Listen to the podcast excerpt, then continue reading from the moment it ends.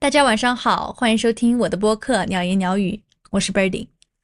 今天这一期呢，想和大家一起吐槽一下职场上那些不能理解的、让人无语的瞬间，以及我的一些在服务业实习经历。还记得第一次工作是因为高二的时候，老师要我们出去打工实习。这样的话呢，在我们招大学的时候，就可以在简历上面多写一点内容。然后我就去找了我爹，我说：“爸爸，你能不能让我在公司里面实习个十天半个月，打个临时工？”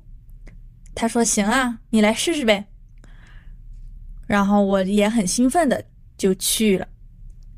你们猜我挣着钱没？我这里先先卖个关子，是怎么样的生活呢？我记得第一天工作完回家后，我就趴下了。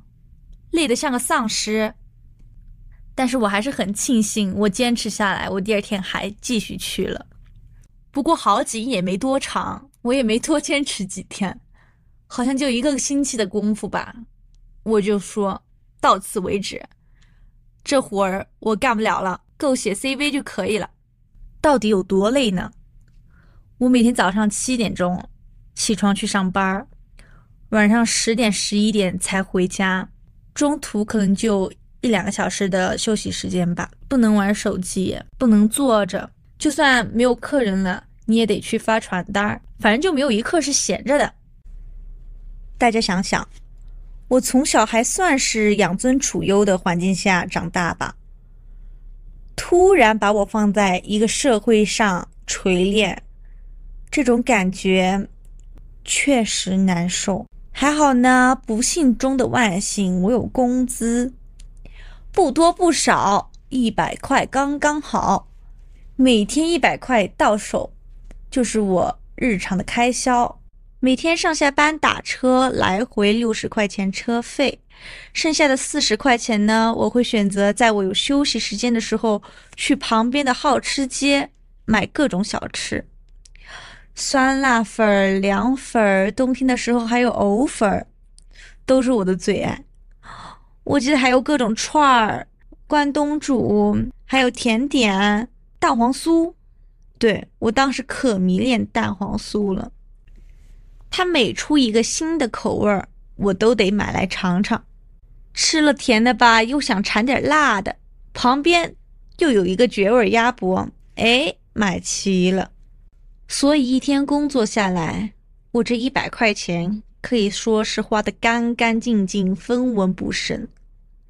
没办法嘛，温室里的花朵需要养分，不给我吃好，怎么能好好工作呢？倒也不是怪没有什么好吃的，餐厅里面的大厨可会做吃的了，所以那个时候我胖了很多。一个是每天早上起来家里没有早饭。到了公司有早饭，中午了有午饭，然后下午有休息的时候，我就去好吃街买吃的。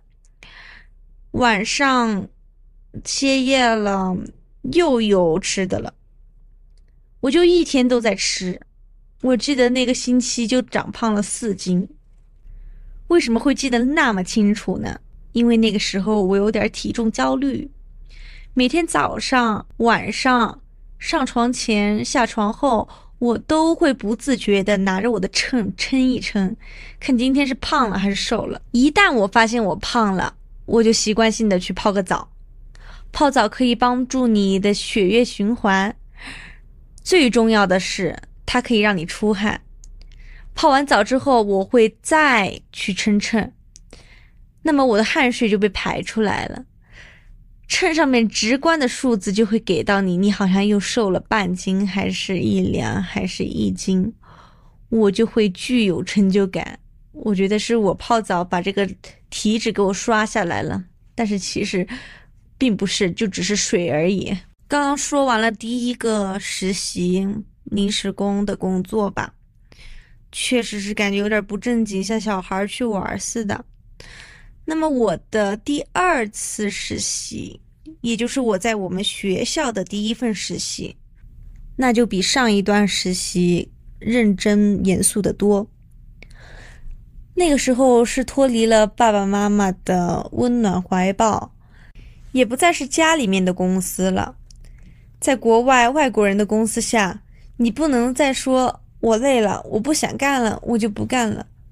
所有的东西都是签好了合同和条约的，就连房租和餐食都得从自己的工资里面扣除。那个时候才第一次真正感受到了。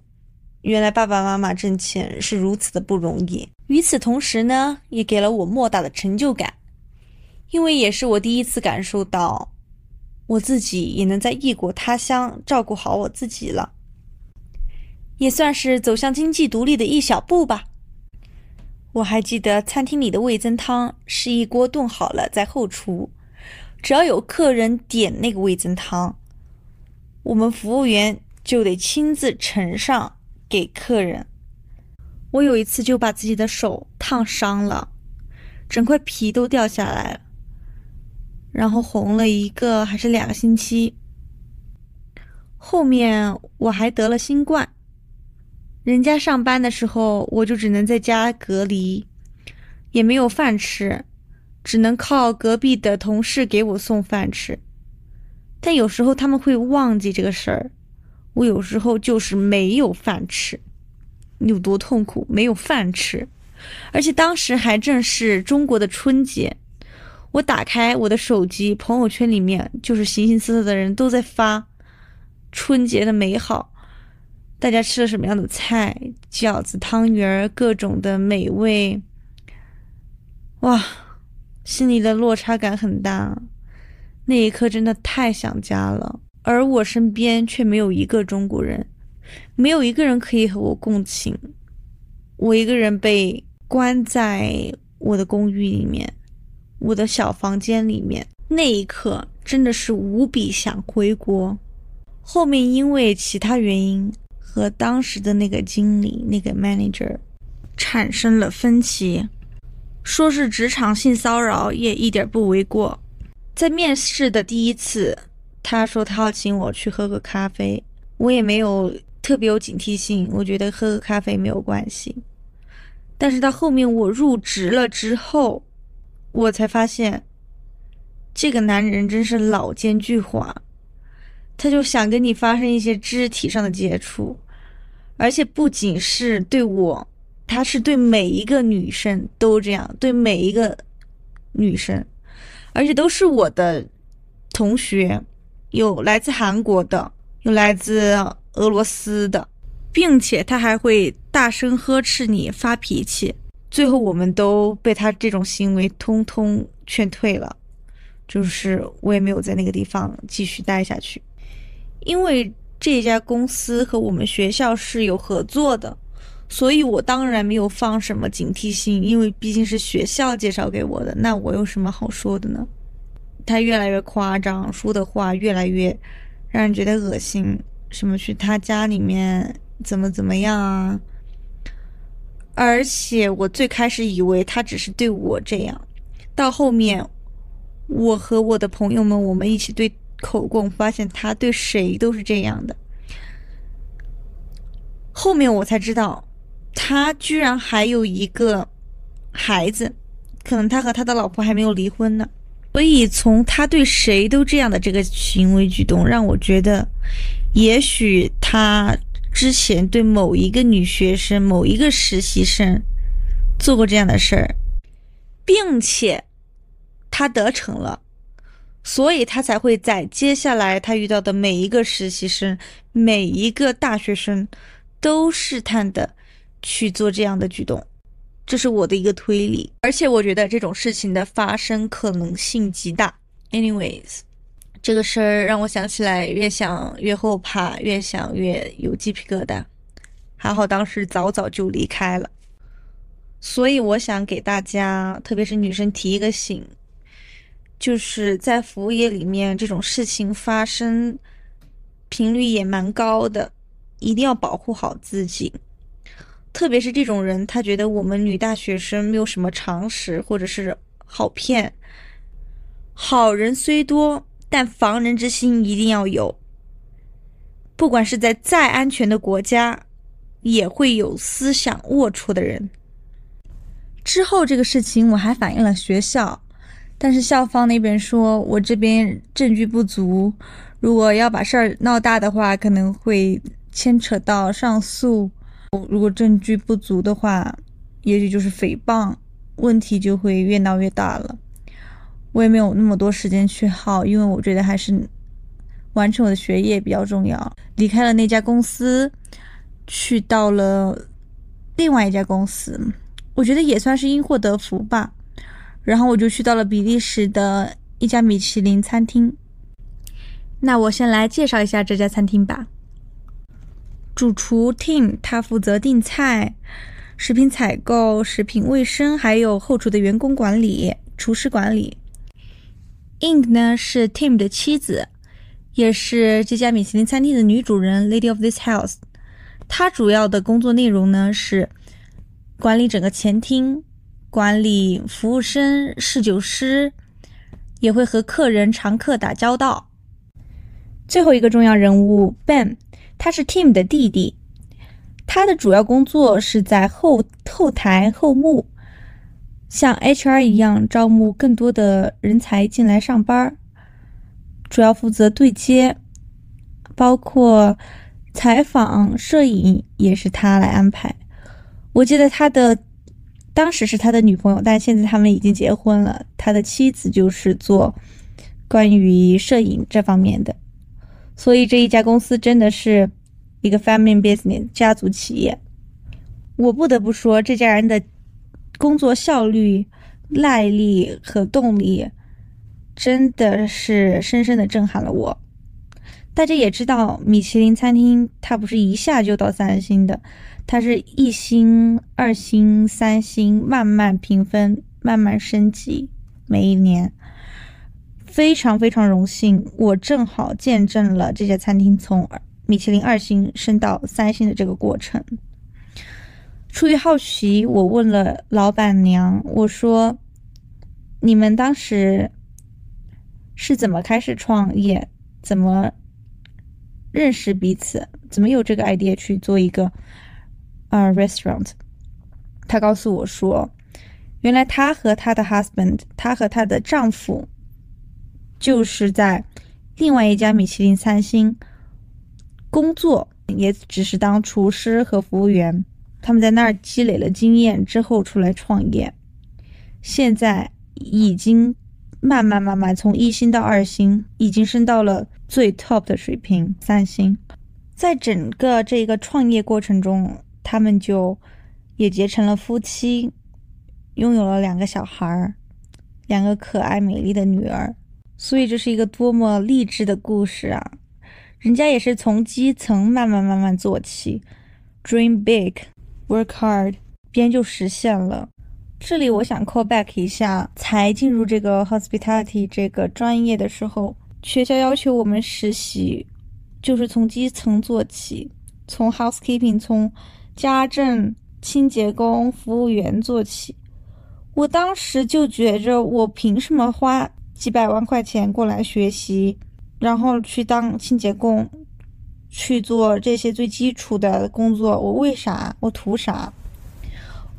后面我爸爸就告诉我说：“你要成为老板，你要成为管理者，你首先你要知道一个员工，一个最基层的人，他们的工作是什么。你不可能说你一来你就要当大 boss，想要一步登天，在服务业上面是不太行得通的。我之前一直不太理解，直到。”我遇到了这家人，是的，你首先你要去一个优秀的企业去学习，人家是怎么做的，从每一个细节上面好好的体会，好好的领悟。只要你爱这个行业，他们就是真的是喜欢 fine dining，不然他们也不会去米其林三星，也不会去那儿工作了。然后怀揣着这份热情和理想，也闯出了自己的一片天。真的是让我刮目相看。后面有很多朋友，就是非常想听我在这儿实习的这段经历，觉得哇，你在米其林三星里面实习过，感觉怎么样？其实真的很累，很累，很累。我记得我进去的第一天，我整个双腿打起了泡，没有办法走路。第二天，老板娘就带着我去买鞋子，买了那个鞋子，在欧洲的那些鞋子，就是都穿不上，因为都是太大了。我用他们最小的码穿我的鞋，我都大。无奈，我用买很多东西塞我鞋里面走路。每天工作差不多十三个小时左右，不能看手机，也不能坐下，中间吃饭休息的时间只有二十分钟吧。一天就是那么长的时间，一直在工作，身体上真的是挺累的。不过还好，我一周可以连续休三天假。通常我就是在家里面躺着，先第一天绝对是躺一天，因为我的脚根本没有办法去到其他地方。整个餐厅的布局呢是一个独栋的大别墅加一片大花园，所以大家可以想象，我就是上上下下、上楼下楼跑，还要到跑到花园跑，然后。就那个脚磨破了是一种什么样的感觉，也不也不奇怪了，因为确实有那么大。最让我感受不同的就是，我从来没有吃过一次 fine dining 的时长能有比利时人他们吃米其林的时长有那么长。你知道他们吃一顿饭可以吃几个小时吗？他们可以吃就是六七个小时，有多么的恐怖？就是从第一道菜 Amsbush 的时候，他们就可以一直吃，吃的特别慢，他们能吃特别慢。确实有七八道菜，必须得每一道菜他们吃完了之后，撤了盘子之后再上新的菜，一道一道上，然后他们也就是就可可以坐坐得住。我我这一点我是觉得很佩服的。我觉得再好吃的一顿饭。然后它有种类再多，我也超过不了三三个四个小时，我觉得已经是极限了。就是如果加上和朋友一起啊聊天、喝酒、吃火锅这样的话，我觉得三个小时已经是极限了。他们真的可以坐一天，就是坐半天在那儿，我真是叹为观止。他们是真的闲呀，就是这个欧洲人，他们是真的是没事儿做嘛。我当时心里在想。哇，我真想早点下班。你们这些人还要做到什么时候？就是凌晨，有些时候两点钟、两一两点、两三点，他们都还在外面坐着，我头都大了。可能这就是 culture shock 吧，就是他们从七点钟来，可以做到凌晨两三点，就一直在那儿坐着。啊，which is insane for me，就是嗯。然后早上上午的那一班的话，吃午饭的那一班的话，比如说他们十二点钟来，他们可以做到下午六点。吃完了之后，他们还会点 dessert，他们就在那个草坪外面就吃。不过这也确实是给了我一些常识的补充吧。比如说，如果有有比利时人，他们邀请我去吃 fine dining 或者是米其林的话。我一定要考虑清楚，我愿不愿意在那儿坐 坐六个小时。我得，因为我和我的朋友们，我们一般吃饭一两个小时就结束了，就是我真是坐不住，坐不住，坐不住。可能是我山猪品不来细糠吧，但是我同时也感觉到他们生活还是挺有仪式感的。包括去那儿的情侣啊什么，他们不会一直看着手机，就是你给他六个小时时间坐在那儿，等菜吃饭，他就是细细的品味，然后也六个小时可以有一直有话讲。我想了一下，在中国很多时候桌子上面，你就算吃半个小时的饭，或者十分钟、十五分钟、一个小时的饭，你就会看到。不停的有人会拿着手机，呃，看刷或者是不聊天儿。我不是说一个人啊，我说的是一桌人，但是他们没有这样。我觉得他们真的是在和桌子上面的人有交流的，当然也有看手机的，只只不过很少，而且没有那种一直看。让我觉得，嗯，这一点还是挺值得学习的，因为。我也希望自己和朋友、和其他人一起出去吃饭，约会的时候不要一直看手机，这个多一些交流吧。对别人的尊重也是对自己的一种尊重，除非是比如说我我们几个都知道啊，我们就想看着电视或者是怎么样一起，那无所谓。但是我觉得，如果是有特别正式或者是很久没有见的朋友，你要一直看手机这样的话，或者跟手机里面的另外一个人聊天，那我会在想，我就会觉得，你为什么不直接去找他呀？我现在把我的时间耗费在这儿，然后。你却在跟另外一个人聊天，我我会有这样的想法。包括有些时候父母会很忙，忙工作，这个我也能理解。但是我还是觉得尽量吃饭的时候就不要看手机，这养成良好的饮食习惯也挺重要的。哎，不过我分析，我在想为什么会这样，有可能也是因为。他们去米其林餐厅这样高端的餐厅吃饭，为了这顿饭买单，所以也想好好的去利用好这顿饭的价值，去和不管是生意伙伴也好，还是家人、朋友、爱人也好，产生一个很好的连接吧。所以，这有可能也是一个原因。他们非常专注于和对方交流，还有品味这个食材。环境不一样，导致他们用餐的态度不一样。不过环境确实也是一个非常重要的点，高端大气上档次，这个肯定是必配，毕竟是米其林，你必须得达到那个标准。但是它的整个设计确实是，嗯，它是那种非常现代又很干净，然后它的灯光艺术品也排列的刚刚好。整个布局的采光也是非常通透，两面大大的玻璃落地窗，望过去的，就是别墅后面的大草坪、大花园，绿油油、生机勃勃的感觉，让人沉浸在一幅画里面。阳光洒下来的感觉，周围也是被树木绿植包裹着。厨房是开放式厨房，但是它有一块玻璃挡着。不过客人们可以清清楚楚的看到整个后台的运作。当然，如果他们想参观的话，老板娘也会带领着他们进去参观，和工作人员拍照，留下一些回忆。说了那么多关于餐厅里面的事儿，我也讲讲我在那儿工作的一个囧事儿吧。我可以说是。今生难忘。在一个美丽的夜晚，一对新婚夫妇带着他们的全家人，大概二十多个人，来到我们餐厅享用晚餐。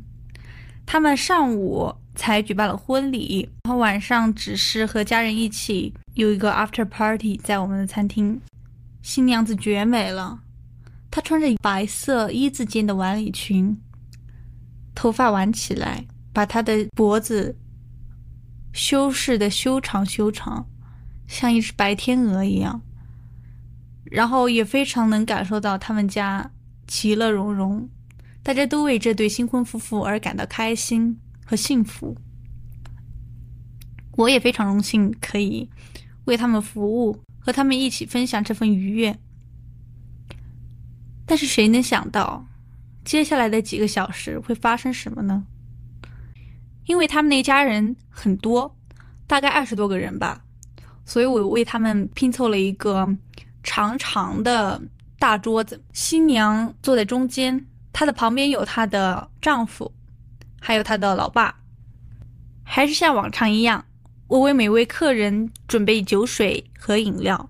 一个小小的托盘里面摆了四五杯饮料。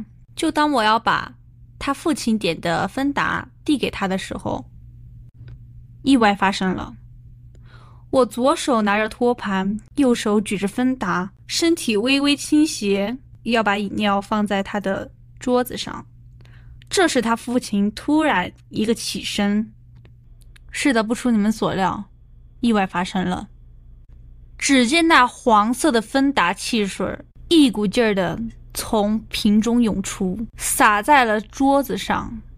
和新娘的白裙子上。只听新娘子一声大叫，猛地从座位上迅速站起来，我也惊慌失色，明白着大事发生了，我闯祸了，我心跳加速到心脏都要跳到嗓子眼儿了，我真不知道怎么办才好，而且我当下不冷静，我只知道我现在没有办法处理这件事情，所以我要马上跑向我的团队寻求帮助，然后我就飞速的。跑向了我们的后台，告诉了其他人这件事儿。我不敢直接面对老板，我不敢直接告诉老板这事儿。话音刚落，比我有经验的同事就立马前往那一桌去处理事情，去侦查到底大家怎么样了。然后另外的同事也告诉老板，因为这确实是一个大事儿，这种低级的错误竟然发生在一个新娘子的身上。在她结婚的当天，她的漂亮的白色礼裙居然被酒水洒了，弄脏了，而且还是在米其林的餐厅下面，我真是羞愧极了，羞耻的我只想钻个洞逃进去，我只想人间蒸发那一刻。其实首先没有想要担心到我会不会被炒鱿鱼或者怎么样，我想到的就是。我把新娘的新婚之夜搞砸了。也许男生不懂女生欣赏女生美的那种感觉，她像壁画里面走出来的神仙一样，穿着白裙子。万万没有想到，我居然会把酒水洒在她的裙子上，而且我在试想。要是我结婚当晚穿着一个我喜欢、挑了很久、漂漂亮的裙子，和我的家人、爱人在一起，我们来到了一个米其林餐厅，我被一个服务生洒了一一滩酒水，还着了色，我可能会爆炸。我就觉得我精心安排的一切搞砸了，我人生中最美好的一天，期待最久的一天，被毁掉了。此时的我羞愧害怕到了极致。当时的餐厅也挺忙的，但是我完全没有头绪，我就在后面等着大家，等着老板应该怎么处理这个事儿，等着我的结果，我们该如何赔偿他们的结果，并且我也知道我此时此刻心神不宁的这个状态没有办法继续工作，我必须要把这个事情了结了之后，我才能去安心的做其他事情。我甚至不敢面对那个新娘。我不敢让她看见我，我觉得这种羞耻感就是比考试作弊抓到了的还要都还要糟糕，都还要剧烈。后面老板娘来了，我给她解释所有的事儿，我强装镇定的一五一十的说刚刚发生了什么，那我们应该怎么办？我应该怎么赔偿他？我应该怎么道歉是最佳的方式？后来他把新娘带到了我们的前台。让我出去一下，新娘就站在我的面前，就是我感觉我是被告者，他是受害人。接下来就是对我的审判，法庭就要给我一个处决的结果了。老板娘说：“你有什么想对这个新娘子说的吗？”她现在人在这儿，我把她给你带过来了。我当时内心的最后一道防线瓦解了，我就是卸下了最后的。强装镇定和防备，我非常真挚的给新娘子道歉。我说，我真的非常的对不起你，你的裙子真的很漂亮，而且你今天非常非常的美。然后我一边说，我就一边忍不住的没有出息的哭了起来，我就开始哽咽，我没有办法控制住自己的情绪，在那个时刻，我很内疚，我很对不起他，我真的不想毁掉他这美好的一天。但是没想到他非常非常善良祥和的，就是说没关系没关系，每个人都会犯错误。他说意外总是会发生，反而变成他来安慰我了。但是我越听到他这么安慰我，就内心越觉得内疚，因为我知道不管怎么样，这场意外是我造成的。甚至他是笑着对我说出来了那一切的话。老板批评了我，但也没有把我炒鱿鱼，甚至整个团队最后还让我亲自的为新娘点燃蜡烛，送她甜品，给她写小卡片，新娘的态度也是对我的非常非常好，非常非常亲切，不停不停的跟我说谢谢你，谢谢你，谢谢你。我从来没有在服务业在工作的时候有被客人那么深深切切的打动过。他吸引我的不仅仅是他的美丽，他的美好，还有他的善良，他的包容，他对这个世界的爱和对人的宽容。仿佛他依旧沉浸在幸福和美好之中，这只是一个小小的插曲而已。他没有被这些外界的事情而影响，这也让我反思了一下我自己。因为前面我有提到，如果是我遇到这个事儿的话，我可能直接就是火怒三丈，我就直接一整个 WTF。后来我就在思考，我是不是应该给这个世界上更多的宽容。去接纳更多的事情，去拥抱更多的不美好。其实你想想，如果那个新娘真的像我一样，就整个人 pissed off 的话，吃亏的其实也是他，因为他没有办法再继续享受接下来的和朋友、家人一起来的时间，没有办法享受接下来的甜点菜，他可能整个人就会陷入那种生气的情绪之中。但是他没有。他非常的释怀，还是一样的开心。受益人其实是他自己。当我们以后遇到让我们自己生气的时候，我们真的有必要去发火吗？真的有必要去和人较真吗？其实有些时候放过别人也是放过自己，有很多值得进步的地方，就是在这一个 part 哈。再回到我们这个事情的本身，虽然说这个。accident 这个事件是一个随机性比较强的事件，但是如果我能预测客人行为模式走向他的下一个动作是什么，我如果能够精准的预判到的话，那也许事件就不会发生了。不过后面的些许天，我还是陷入在那个尴尬的场景之中无法自拔。我每每想到这个事儿的时候。我就又把自己拖入了一个很尴尬的局面。我在想，我好尴尬，我好尴尬，我怎么会 做出如此愚蠢的事儿？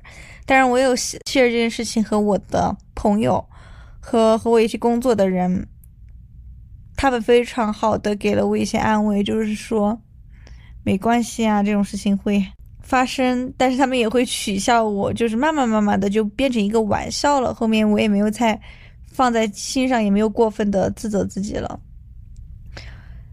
对，这就是我的一个终身难忘的囧事儿吧。我希望这个事情不会再次发生了。不管是我作为客人也好，还是我作为服务客人的人也好，说了我的至暗时刻，接下来说说我的高光时刻吧。就是我们餐厅从米其林二星升到三星的那个阶段，就是我觉得非常高光的时刻。为什么呢？因为全世界的米其林三星不多，一共只有一百三十家，中国只有两家，比利时原本也只有两家，但是我们成为了第三家，第三个在比利时的米其林三星，这是一个多么大的荣誉呀！是的，紧接着就有许多源源不断送来的鲜花，还有新闻采访、照片儿。而我万万没有想到，我一个小小的实习生，居然能通过我们餐厅上到比利时国家日报的报纸上、周刊上。我真的受宠若惊，我也非常非常感谢我们的老板，还有我们的团队，能把这个机会让给我，能与我一起 share 这份荣誉。这份光荣感，其实我一开始做采访、拍照片的时候，没有想到自己能上比利时的国家新闻。直到那一天，所有人都告诉我说：“路，你现在上报纸了，你知道吗？你现在上新闻了，然后有你的照片，有你说过的话，有你的采访。”我就说：“不会吧？”因为那个时候我也没有手机在身上，因为在工作嘛。但是。我也比较兴奋，就是怀揣着一个半信半疑的状态，因为我在想，我一个小小实习生怎么能上国家新闻？直到有一个客人，他看到我给他服务，我在给他做 pronunciation，他说：“你好眼熟啊。”他说：“等等，我知道你，我看到过你，我今天在报纸上就看到你了，你是不是他？”然后一边说着，他就把他的手机翻出来给我看我的那些照片和新闻。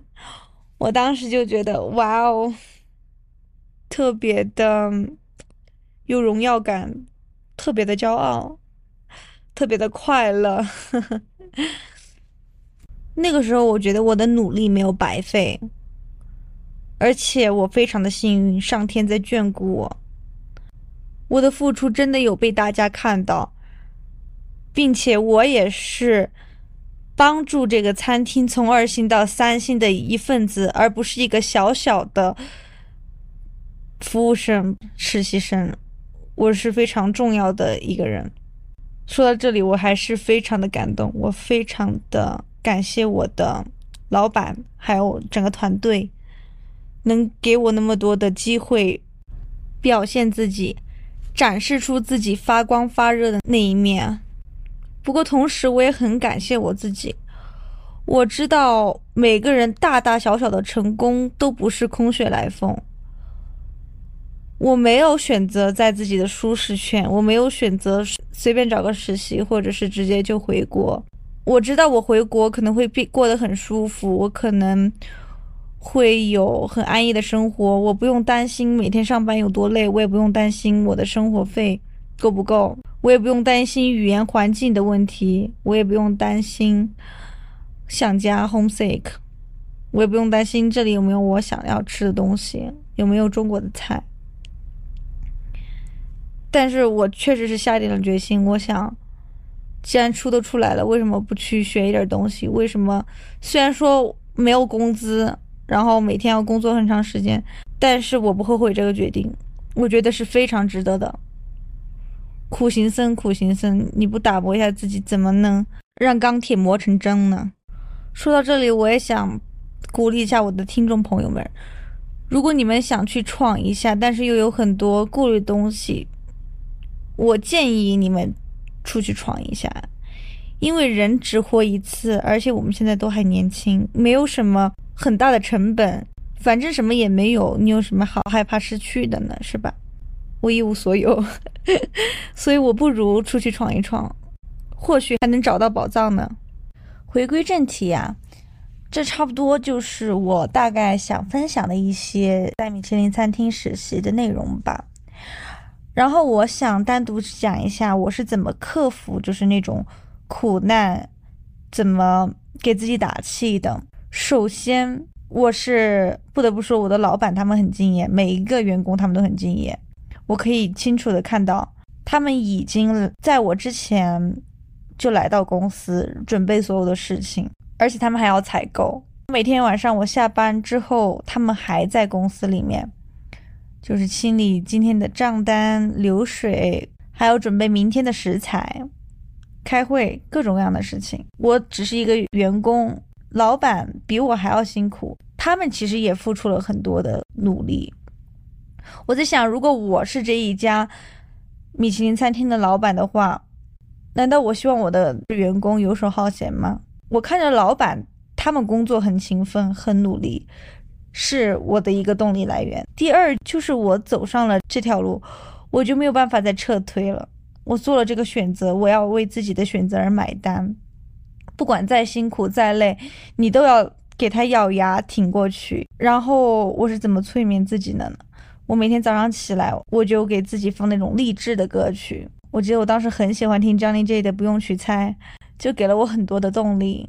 一些正向的鼓励的歌词，能够在一定程度上帮助到我。特别特别累的时候，我还是会和我的朋友还有父母说一下。可能我更多的是跟我的父母说吧，因为有些时候有些朋友他和你不同频，他无法理解到你说的这个内容。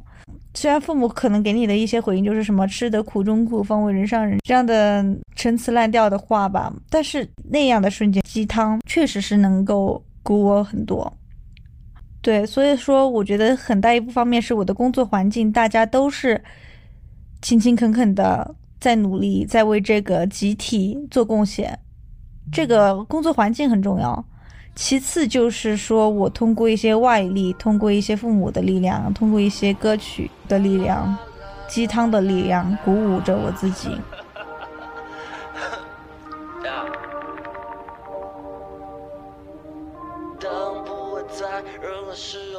开始好是坏，该不该还没来的不想猜，有谁能真的看得清楚？要怎么做未来的拼图？不会为了限量款排队，我都是天亮了才睡。时间比 LV 还贵，人生总苦短，又怎么能白费？没兴趣在乎我在别人眼中的定位，普通或另类，讨厌或敬佩，不需要多余的应对，只想跟懂我的说一声幸会。因为别的都谢，快乐是自己的，没人可以借。忘记了恨谁，有谁忘了谢？偶尔在情绪会泛滥的夜，没有人会帮你把你变得更好。错过只能怪你没够趁早，每天都要保持前进，我势必要有强劲的实力，再跟全新的自己问好。我知道当不会。在任何时候为我开始好是坏，该不该还没来的不想猜，有谁能真的看得清楚哪里是归宿？要怎么组未来的拼图？先走好每一步。昨天已经过去，明天还没来。今天的一切，就算突然，我也不奇怪。我不再预测未来，因为总在意料外。该在的都会在，不管这世界变得多么快。你从没想过买个彩票可以让我中奖，也不需要不实在的面子。我也早就不跟别人谈论什么梦想，悄悄把梦想都变成了现实。不管我是试试看，还是扑了空，直接做到，而不是挂在嘴边。是个穷光蛋，还是大富翁，我都尽力的过好我的每天。因为当任何时候为我开始好是坏，该不该还没来的不想猜，有谁能真的看得清楚？哪里是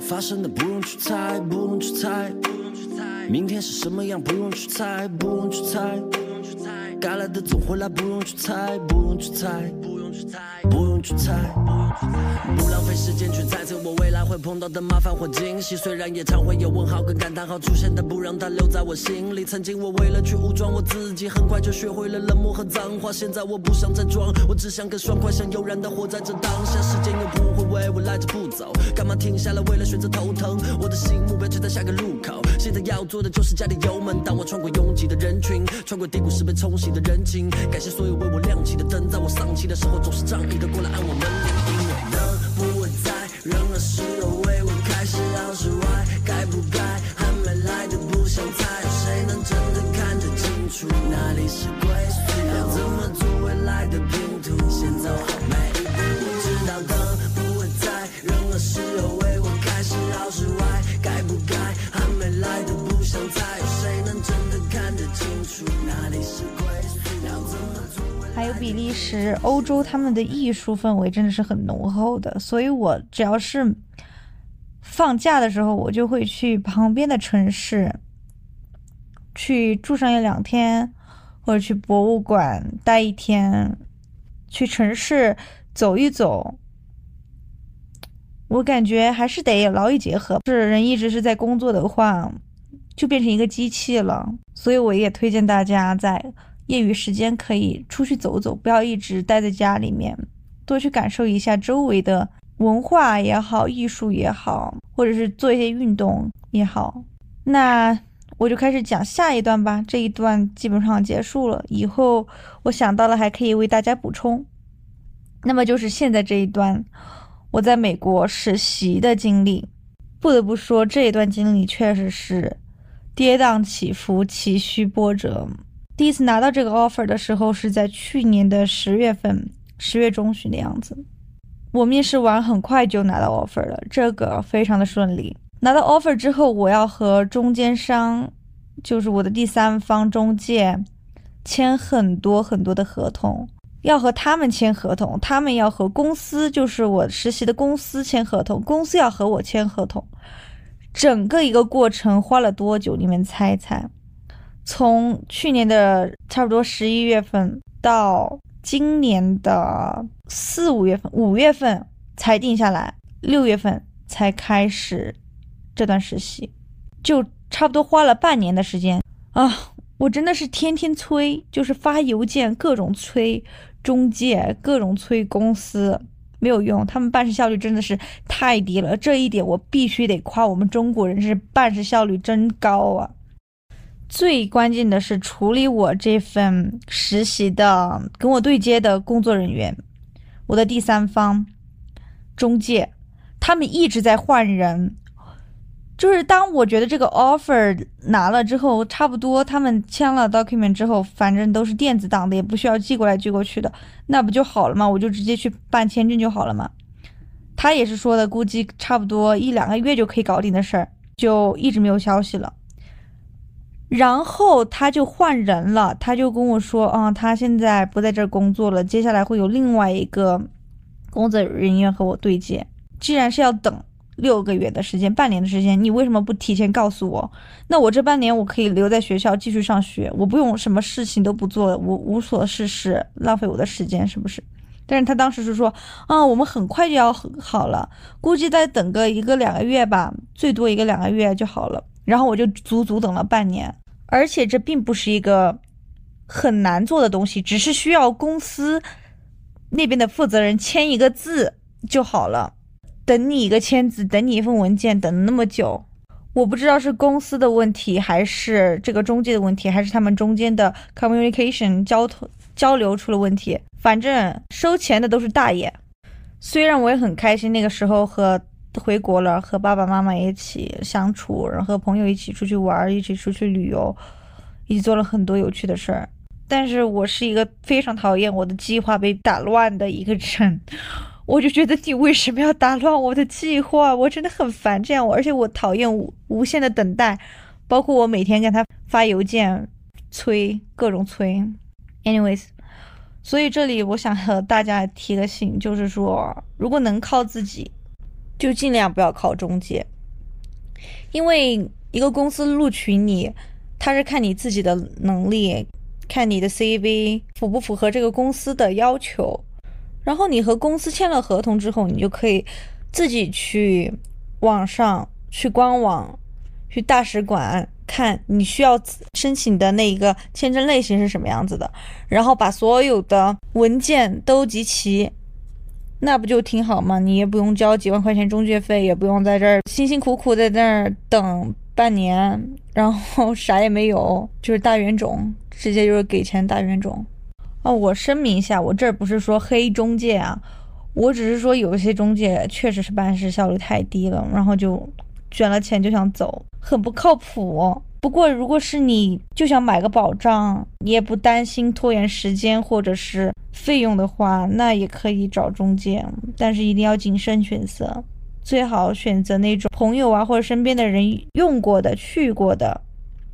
像当时我的那个中介，他们在西班牙，然后我的公司要实习的公司又是在美国，我人又是在瑞士和中国两个地方切换。所以，我们这几个地方完全时时差也不对等，他们也不会及时回消息，那其实挺麻烦的。包括就是之前跟我对接的那个人，他后面换人了，这也会给我带来一种不安全感，因为我觉得你是一直知道我的情况的，然后你交给下一个人，我要重新跟他说一遍，我觉得挺累的。如果你们交接工作做得很好的话，那就当我白说。但是通常情况下不是这样的，他们特别是欧洲人就感觉。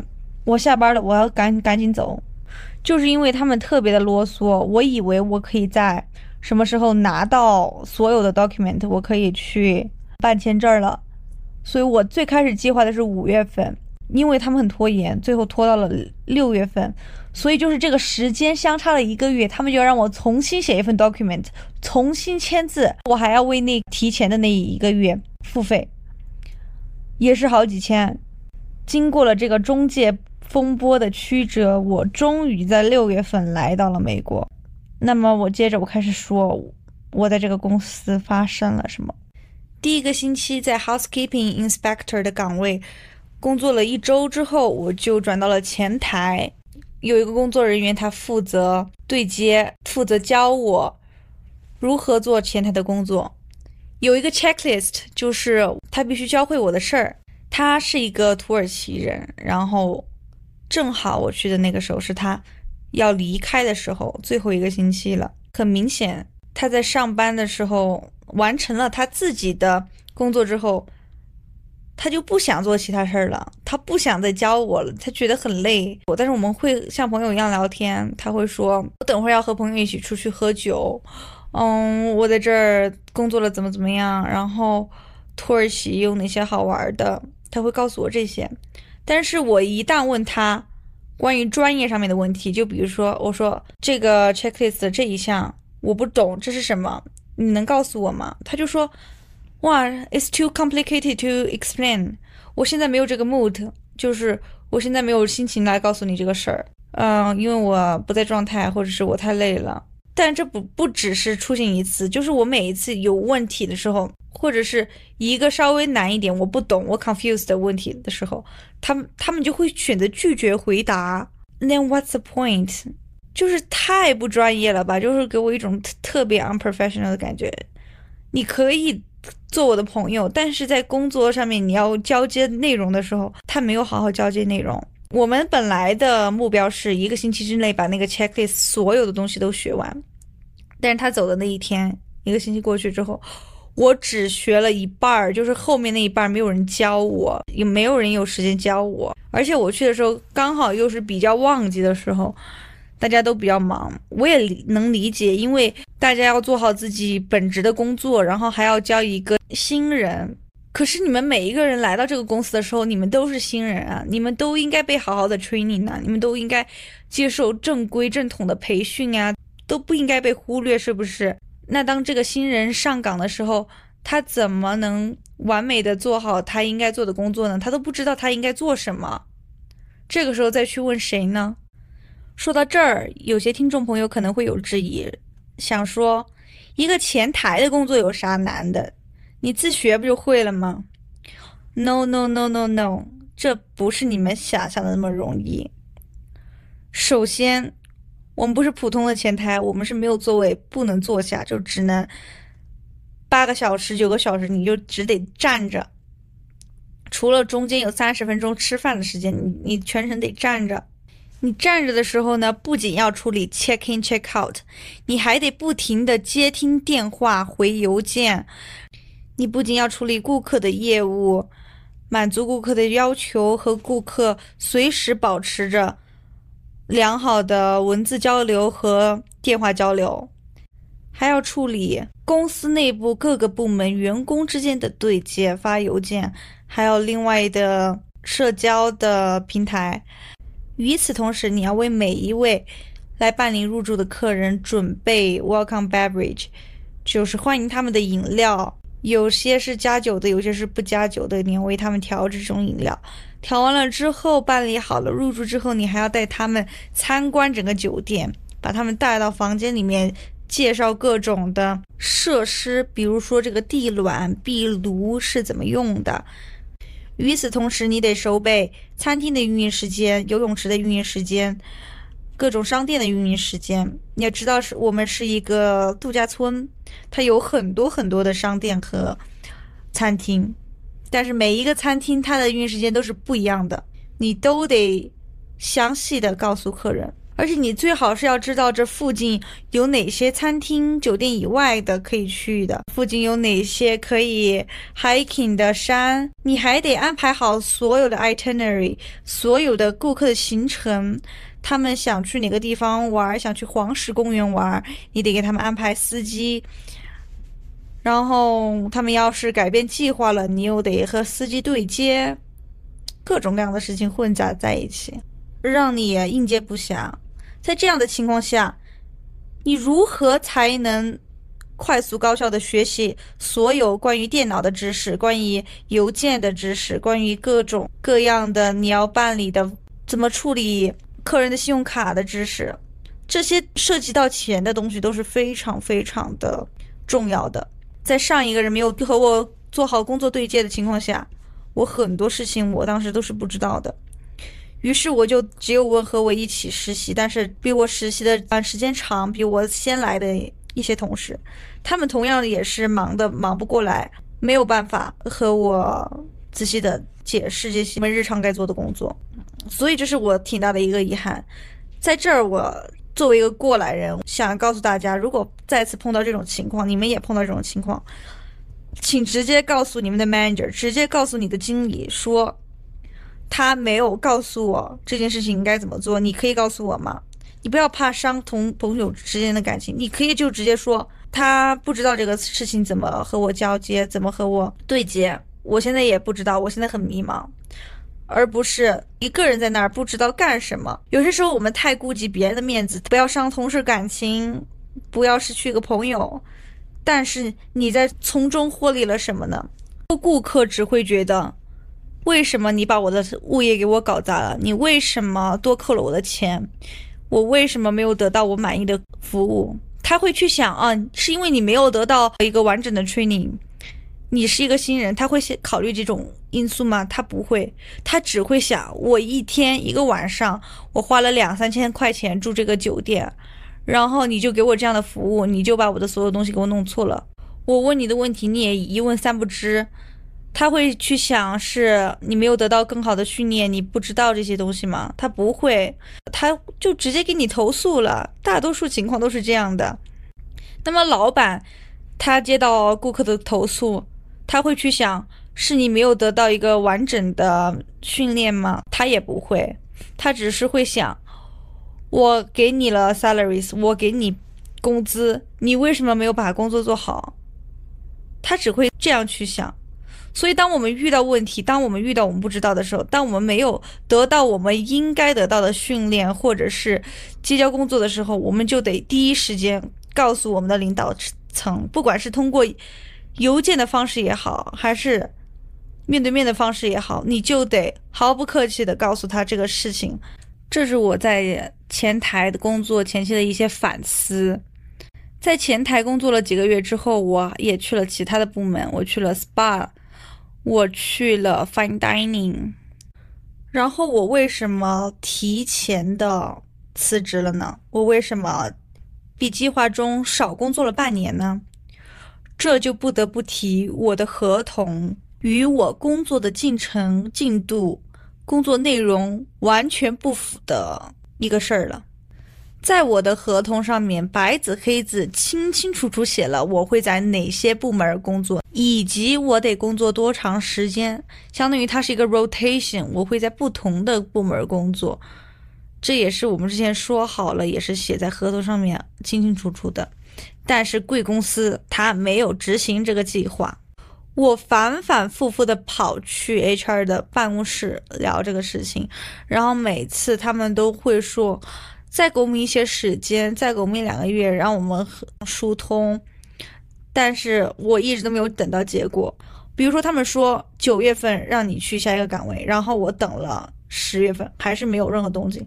然后又跟我说到等到十月份吧，十一月份吧，那又说好十一月份，然后还是没有任何的推进。明日复明日，明日何其多啊！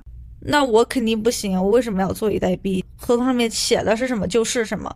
而且后续和 HR 聊这个话题，他又说，啊，因为现在又来了新的人，他们已经把这个位置坐住了，我们不可能因为你去换掉别人。那我的 contract，我的合同是什么？是 bullshit 吗？在和 HR 的交谈之中，也是出现了换人的这个情况，就是一会儿是这个人和我对接，然后他已经跟我确定了下个月一定推进这个计划，一定给我转到另外一个部门去。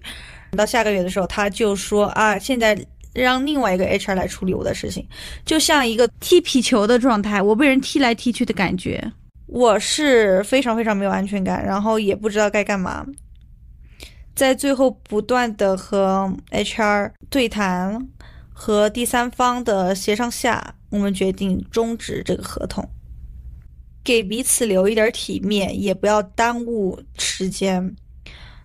虽然说是有遗憾的，但是这个事情已经发生到这样了，那我们就保留最后的美好吧。非常非常幸运的是，我也在这里见证了这个酒店它荣获五星的这个过程。可能我是幸运星吧，走到哪儿，然后那个那个地方它就会升级，好吧，自夸一下，自夸一下，开玩笑。我还是非常非常感谢，在这个实习当中帮助过我的人，陪伴我的人。也许我们还会再相见，也许我们再也不会再相见了。无论怎样，我们都一起享受过轻松快乐的时光，也一起体验过悲伤踌躇的时刻。你们每一个人都给了我的生命带来了更多不一样的色彩。我所遇见的人，不管他们会不会忘记这一个来自中国的普通女孩，我都希望他们可以在世界的各个角落过着属于自己的那一份精彩人生。云这段归途，再回首，荆棘密布，今夜不会再有难舍的旧梦，曾经与你有的梦，今后要向谁诉说？再回首，背影已远走，再回首，泪眼朦胧，留下你的祝福，寒夜温暖我。不管明天要面对多少伤痛，曾经在幽幽暗暗、反反复复中追问。才知道平平淡淡、从从容容才是真。再回首，恍然如梦；再回首，我心依旧。只有那无尽的长路伴着我。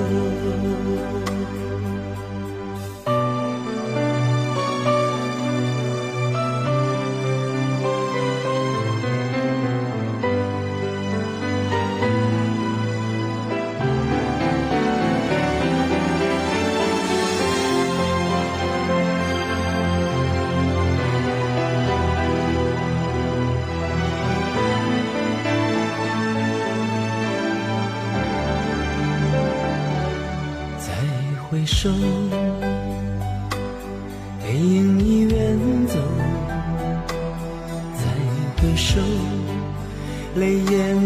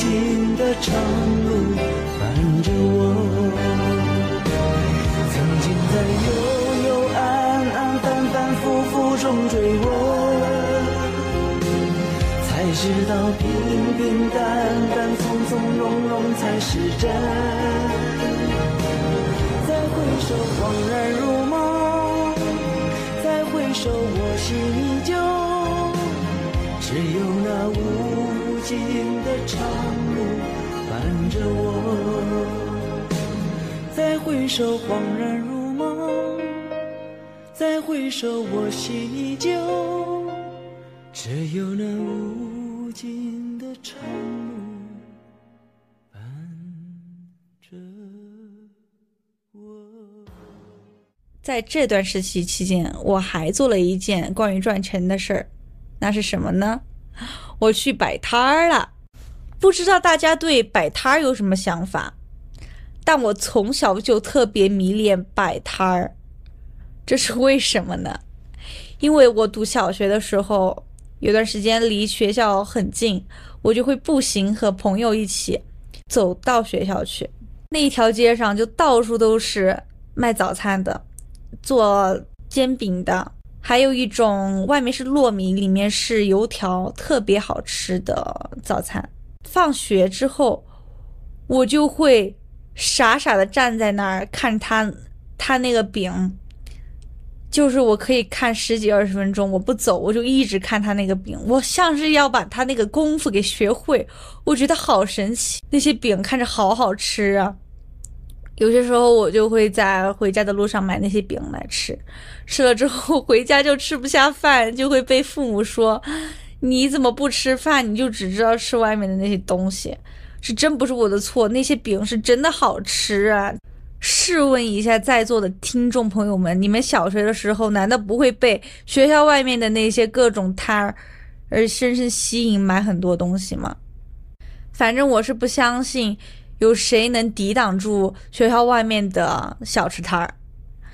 我记得当我们长大了之后回小学看老师，还会继续去买那些摊儿，然后感叹万千，真是太爱了，就是我童年的回忆。我去年回国的时候，在重庆南滨路观音桥，好多地方都有一长串的摆的那种摊儿，特别漂亮。他们上面会挂黄色的彩灯，有各种各样的方便面摊儿、烧烤的摊儿，还有什么占卜塔罗的摊儿，很多人都在那儿逛，很惬意，又像一个那种搭着小帐篷，很多客人就可以坐在那个下面。拿个小板凳儿煮煮茶吃，好舒服呀那种感觉。最搞笑的就是我那段时间喜欢游泳，然后每次游完泳之后会经过那个地方，就会买好多好多吃的。然后就想，嗯，完了，今天的卡路里白燃烧了，全部给补回来了。摆摊文化的再一次兴起，让人觉得人间烟火是一件很美好的事情。那我当时是怎么开始摆摊儿的呢？是通过朋友的介绍，然后我就加入了这个临时工。因为平时还要上班，在酒店里面，我只有在第二天不用上早班的情况下，我才会去摆摊。是每周星期三、星期四，在我们的 Town Center，他会举办摆摊儿的这一个项目，就像集市一样。而且每周星期四还有那种音乐节，会聚集很多很多的人来，所以那也是一个摆摊儿的好时间。那么我卖什么呢？我们卖的是法国的 crepe，就是一种法国的煎饼。最常见的就是在里面放 Nutella 巧克力酱和香蕉、草莓。然后他们还有咸口的，就是我们也卖，像披萨里面可以放肉、放芝士。放培根，放各种你想要的东西。首先，我是特别特别爱吃那种饼儿，然后我那天去买的时候，就正好发现我的朋友在摊那个饼儿。后面他有更多的忙的工作，他就把这个介绍给我，推荐给我。从此之后，我就开始了我的摆摊儿生涯。我还会给我们酒店的工作人员宣传。我说我星期三和星期四在 Town Center 摆摊儿，你们想来吃饼儿的话，来就来找我，我会给你们放 extra 的 seasoning，我可以给你们开小灶，然后就真的有很多朋友来照顾生意，然后给小费，非常感谢他们给我把人气捧上来了。接着可能你就会问，摆摊辛苦吗？你说的那么轻松，我说实话。没有什么工作是不辛苦的，好吗？我的老板是一对夫妻，他们有三个还是四个孩子，一家人不住在这儿，离我们这儿开车得开三四个小时吧。每周星期三、星期四，他们就会开车过来，开一个大的房车，晚上就住在房车里面。三四个小孩子加上两个大人，加上他们所有摆的摊儿放那个房车里面。其实挺拥挤，挺小的，它不是奢华的那种房车，就只是一个比普通车大的房车而已。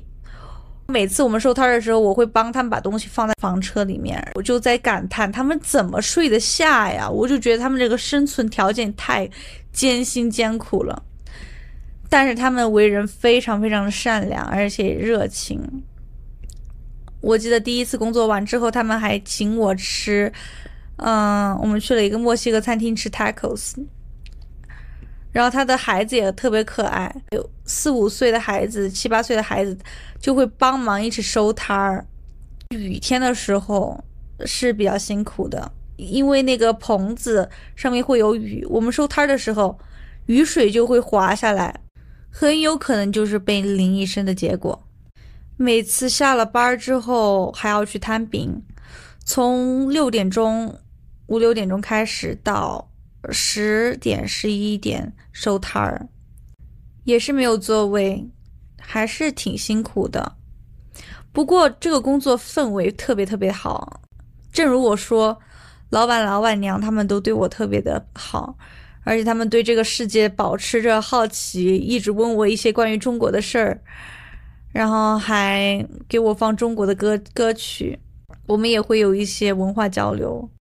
最让我印象深刻的就是他们的几个孩子没有去学校读书，而是 homeschool，他们自己教育自己的孩子，不把学孩子放学校，他们自己买教材，自己选择教育孩子，然后带着孩子去旅游，上班的时候也带着孩子，孩子也会帮忙。这种教育方式在中国好像不常见吧？我从来没有见过哪一对中国的父母有这样培培育孩子的。但是我觉得他们的孩子还是非常的听话懂事。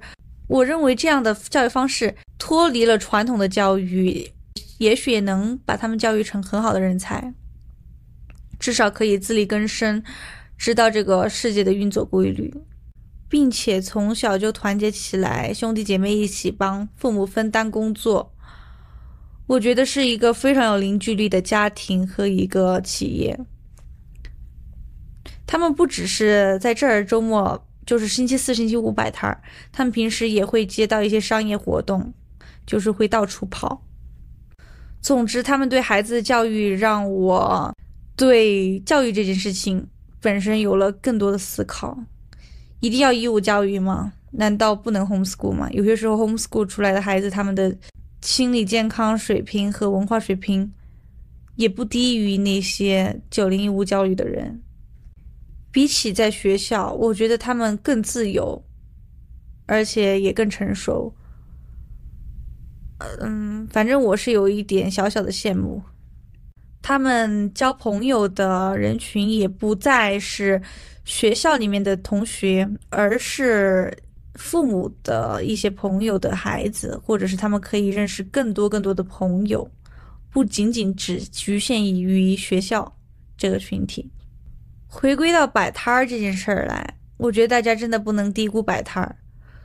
我在摆摊儿那儿的 part time job 的工资都比我在一个奢华酒店的工资高，他们的利润还是挺可观的。试想，打造一个奢华酒店度假村，它的成本，它得包下这么大一个场地，做滑雪场、客房、人工、餐厅。各种各样的设施、艺术品，都是得花巨资才能完成的一个巨大工程。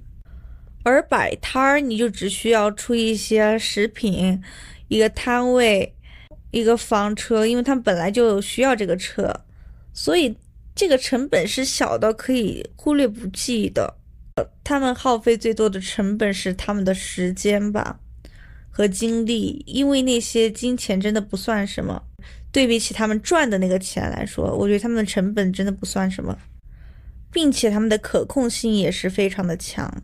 比如说今天下雨了，我们预测今天的客人会没有那么聚集，会早点回家，那我们就可以早一点回家，他就可以节约一个小时的人工成本，这就是它的可控性非常的强。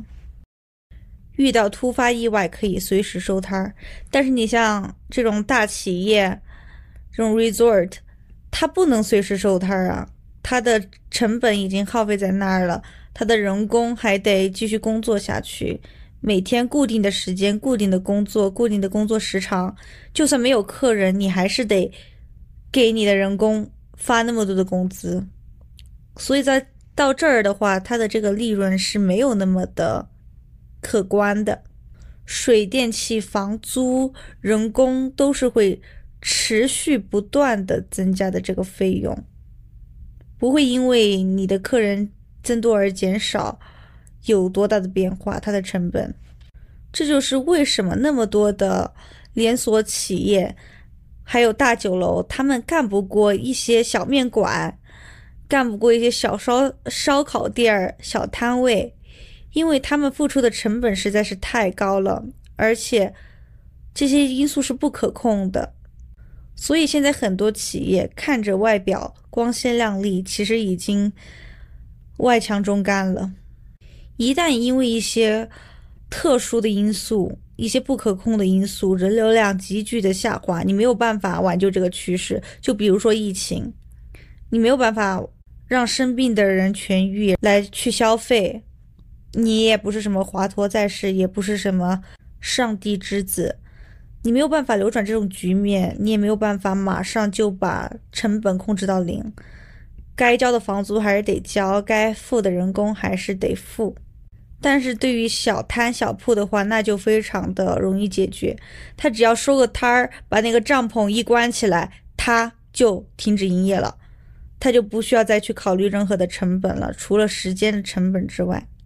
在一个人流量密集，然后周围都是这样的业态的，是不缺乏人流量，不需要引流的，因为大家都知道这个地方给了钱，马上就可以拿到你的食物，就可以走，紧接着你就可以去赚下一个客人的钱了。这样的商业模式下，只需要高速高效的完成每一个客人的订单，轻轻松松就可以获得小成本、高利润。但是你的代价就是，你在身体上也许会更疲惫、更累。好了，今天说的真的很多，但是我感觉还是没有说完，以后可以再补充。但是今天输出的干货真的有很多，希望大家听了之后有所收获。虽然这都只是我的一些实习经历，但是这些东西是在课本之中学不到的，你必须得亲身实践，你才能体会到其中的乐趣或者是痛苦。不管大家现在是在读书，还是在上班，还是在休息的一个状态，我都希望每个人都可以找到自己最热爱的那一份事业，然后坚持下去。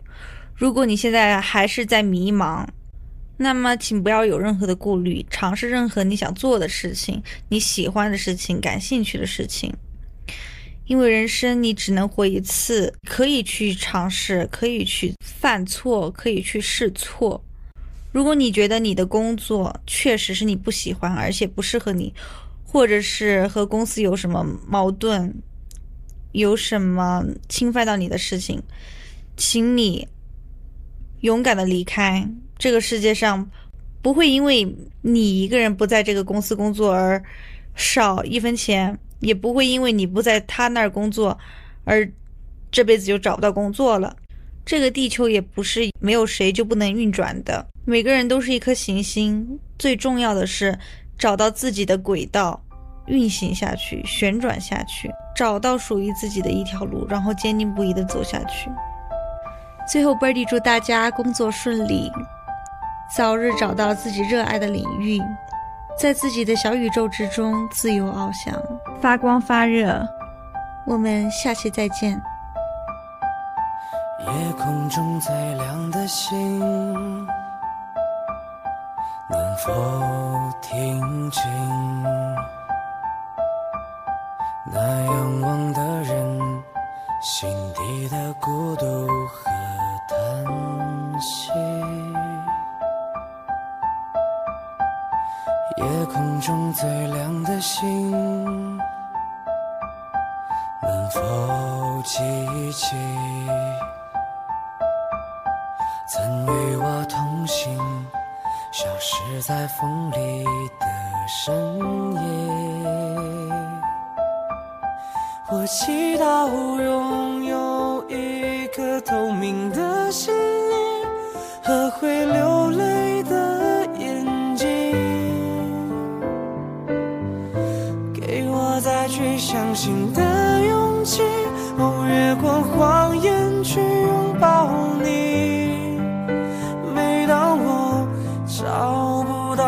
爱的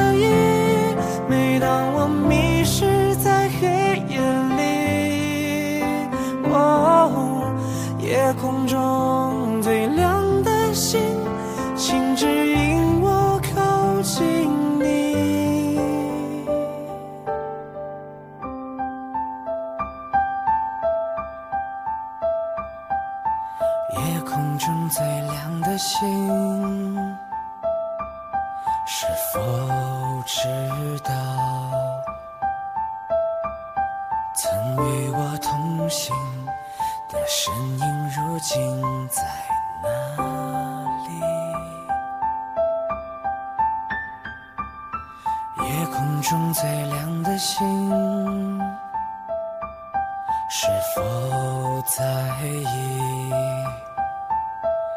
是等太阳升起，还是意外先来临？